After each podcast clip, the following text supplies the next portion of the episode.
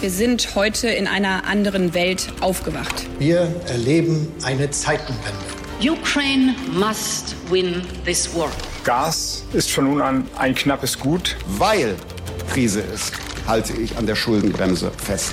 You'll never walk alone. Was verschweigen Sie uns eigentlich, Herr Bundeskanzler? Hauptstadt das Briefing mit Michael Brücker und Gordon Ripinski. Live von der Pioneer One.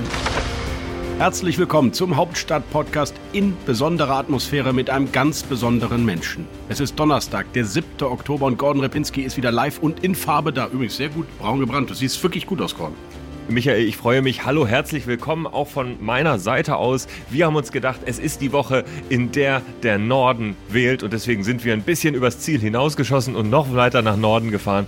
Wir senden aus Pellworm, wo sich die Pioneer Crew zum Strategie-Meeting zurückgezogen hat. Manche sagen Teambuilding, manche sagen Strategie-Workshop, manche sagen sieben Kilometer gegen den Wind auf dem Fahrrad abstrampeln.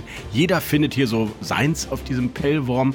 Gabor Steingart hat uns eingeladen. Wir berichten nächste Woche dann nochmal. Aber du hast recht, der Norden ist entscheidend und deswegen reden wir über, ich kann es nicht mehr hören, Gordon, das zweitwichtigste Bundesland in Deutschland. Auf diese Minderwertigkeitskomplexe aus Nordrhein-Westfalen gehe ich überhaupt nicht ein. Es geht um Niedersachsen, das Bundesland, das sich so schön und weit über den hohen Norden erstreckt. Mit Sturmverwachsen und erdfest. Äh, nee, ja, anders. Genau, fast. Also, Michael, da wird gewählt. Es ist politisch wichtig. Darüber sind wir uns, glaube ich, einig. Ähm, es geht ja darum, ob die SPD mit Stefan Weil bestätigt wird oder nicht. Und es sieht alles danach aus, dass er es schafft. Jetzt sag mir mal, warum Bernd Altusmann, der Wirtschaftsminister, kein Land gewinnen konnte. Ja, Bernd Altusmann Gordon ist eine integre, sympathische, durchaus auch seriöse politische Persönlichkeit aber mehr eben auch nicht. Und als Juniorpartner gegen deinen eigenen Chef zu gewinnen, obwohl man doch hier vier Jahre lang erzählt hat oder fünf Jahre, wie geräuschlos man eigentlich dieses Land regiert, das ist ein Sprung, den ganz wenige nur geschafft haben. Anke Rehlinger, allerdings, weil Tobias Hans wirklich so einen Katastrophenwahlkampf gemacht hat. Ich kenne kaum Juniorpartner einer großen Koalition, die im Wahlkampf gewonnen haben. Außer vielleicht Olaf Scholz, aber egal. Äh, auch der, auch ja. der wegen der katastrophalen ja. Management seines Gegenkandidaten. Er glaubt ja, dass er es selbst war. Ich glaube halt nicht. Michael, richtig, Michael aber Stefan Weil hat eine Schwäche, die hätte Bernd Altusmann angreifen müssen und konnte es in gewisser Weise auch nicht. Die Schwäche von Stefan Weil ist, er ist nicht mehr der Jüngste. Er ist jenseits der 60, er ist ein Jahrzehnt schon äh, im Amt und äh, da hätte man anpacken können. Das Altersdiskriminierung, das hat er sich nicht getraut, weil Altusmann auch nicht viel jünger ich ist. Ich sage dir nur, welche Geschichte ich mir ausgedacht hätte, aber du hast recht, du hast den Punkt gesagt, Altusmann kommt auch nicht wirklich jugendlich rüber. Er ist zwar äh, einige Jahre jünger, aber er kommt eben nicht so wirklich jugendlich rüber. Die beiden sehen irgendwie sich ähnlich äh, in, ihrer, in ihrer Anmutung. Sie machen ähnliche Politik und sie haben zusammen Politik gemacht. Und die Persönlichkeitswerte sind für Stefan Weil viel besser. Er ist ein hochsolider solider, hoch anerkannter Ministerpräsident in Niedersachsen und deswegen wird er gewinnen. Und deswegen, Gordon und liebe Zuhörerinnen und Zuhörer, wir machen jetzt ein Experiment. Das gibt es in Deutschland nur ein einziges Mal, nämlich im Hauptstadt-Podcast. Sie müssen am Sonntagabend nicht mehr Fernseh gucken. Wir empfinden jetzt vor, was die Spitzenleute der politischen Parteien in Berlin Ihnen am Sonntagabend um 18.30 Uhr erzählen werden. Wir empfinden das Ergebnis vor.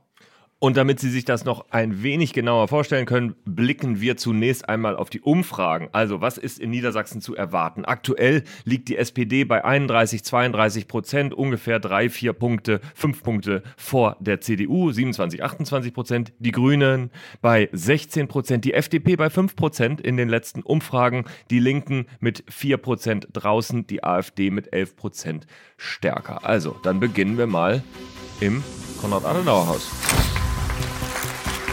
Ja, herzlich willkommen, meine sehr verehrten Damen und Herren. Äh, schön, dass Sie hier bei uns sind im Konrad-Adenauer-Haus. Mein Name ist Bernd Althusmann und ich muss sagen, Glückwunsch, lieber Stefan Weil, Glückwunsch zu diesem Sieg.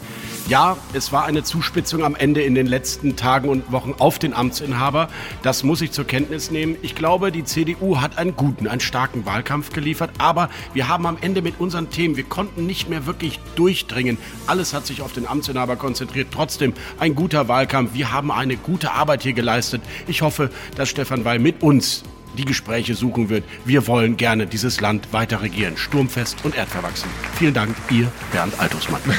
Kann man hier auch applaudieren in diesem Podcast. Ich fand, das war ein wunderbarer Start. Ich würde sagen, wir gehen ins Willy Brandt-Haus. Mein Name ist Stefan Weil und äh, ja, das ist ein großer Tag für die SPD in Niedersachsen. Äh, es ist ein klarer Sieg. Der Regierungsauftrag geht an uns. Wir hatten zwei klare Wahlziele. Das erste war, stärkste Partei zu werden. Das zweite war, eine rot-grüne Regierung eingehen zu können. Beide haben wir erreicht. Ich danke Bernd Altusmann für einen fairen Wahlkampf und für fünf gute Jahre in dieser Koalition. Ich werde jetzt Gespräche mit allen möglichen Koalitionspartnern suchen und morgen mit den Grünen beginnen. Und damit, lieber Michael, würde ich sagen, schalten wir ins Genscherhaus. Ja, einen schönen guten Tag. Herzlich willkommen. Mein Name ist Stefan Birkner und unser Ergebnis in Niedersachsen ist enttäuschend. Das müssen wir hier einräumen. Aber wir haben es geschafft. Wir sind wieder im Landtag. Die FDP wird gebraucht. Eine starke liberale Stimme wird gebraucht. Und wenn Sie nach den Ursachen dieses Wahlkampfs, auch dieses Ergebnisses fragen, dann komme ich nicht umhin, um zu sagen, ja, die Beteiligung der FDP in der Ampelkoalition im Bund hat uns nicht gut getan. Das ist auch eine Wahl gewesen, die sich auf SPD und CDU hier im Land konzentriert hat. Wir konnten mit unseren Positionen nicht durchdringen. Ich hoffe, dass im Bund jetzt auch die FDP wieder stärker sichtbar wird und wir werden eine liberale, ambitionierte, aufgeweckte Opposition hier in Niedersachsen machen. Vielen Dank, liebe Zuhörer. Ich gebe ab in die grünen Bundesgeschäftsstelle. Danke. Danke euch. Ihr seid toll. Danke euch.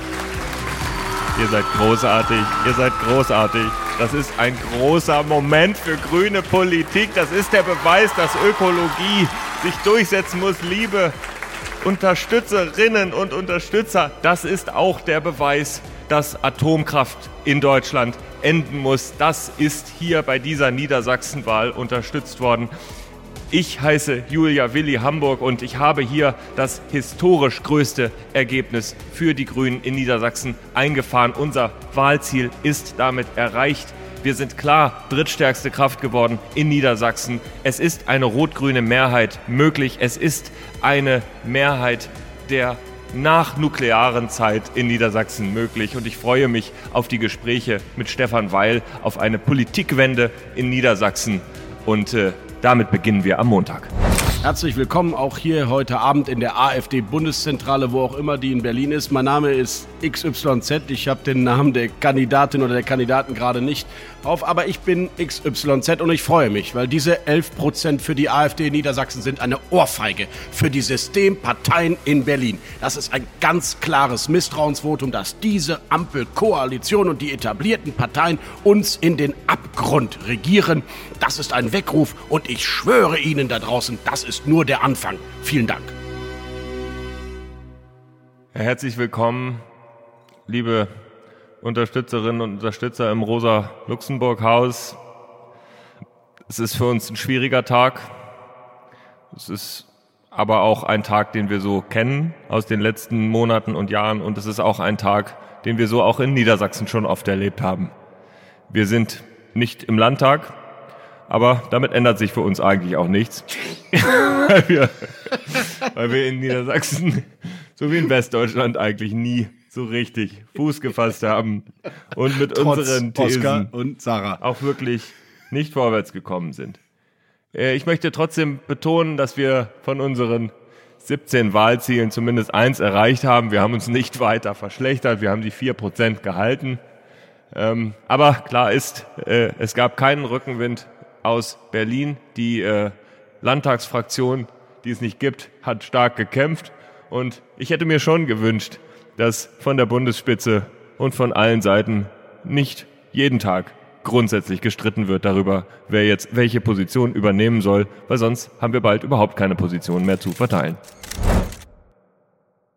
Meine sehr verehrten Damen und Herren da draußen, das war der Sonntagabend nach der Niedersachsenwahl. Ich hoffe, es hat Ihnen gefallen. Sie können beruhigt Tatort schauen, brauchen keine weiteren Analysen mehr. Wir haben das für Sie vorempfunden. Vielen Dank, lieber Gordon. Das war stark. Übrigens, als Grüner gefällst du mir richtig gut. Ja. Wir müssen jetzt trotzdem weitermachen Ich fand ernst auch, werden. ich muss sagen, ich fand deine, deine CDU-Performance am überzeugendsten. Die war wirklich sehr gut. Also ich finde auch die Gesprächsangebote, die von Bernd Altusmann dann trotzdem kommen werden, die werden wir hören. Er wird wahrscheinlich noch verweisen darauf, wie gut die Koalition tatsächlich zusammengearbeitet hat. Aber ähm, ja, am Ende wird es wahrscheinlich ein Wahlabend, äh, der für Scholz nochmal ein bisschen Erleichterung bringt. Ne? Rot-grüne Mehrheit, das äh, ist für ihn ganz gut.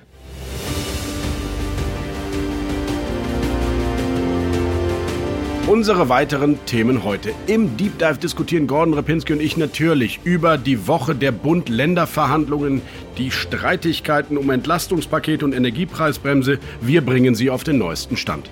Im Interview der Woche spreche ich dazu mit Franziska Giffey, der regierenden Bürgermeisterin in Berlin. Bei What's Right wollen wir über ein Phänomen diskutieren, nämlich Markus Söder ist der beliebteste Politiker in Deutschland. Bei What's Left geht es um jemanden, der Geburtstag hat an diesem Freitag und dem wir zwar nicht herzlich gratulieren, aber zu dessen Geburtstag wir uns Gedanken über seine Zukunft machen. Wladimir Putin. Bei What's Next erklärt uns Rasmus Buchsteiner, was die Gaspreiskommission kommende Woche vorlegen könnte.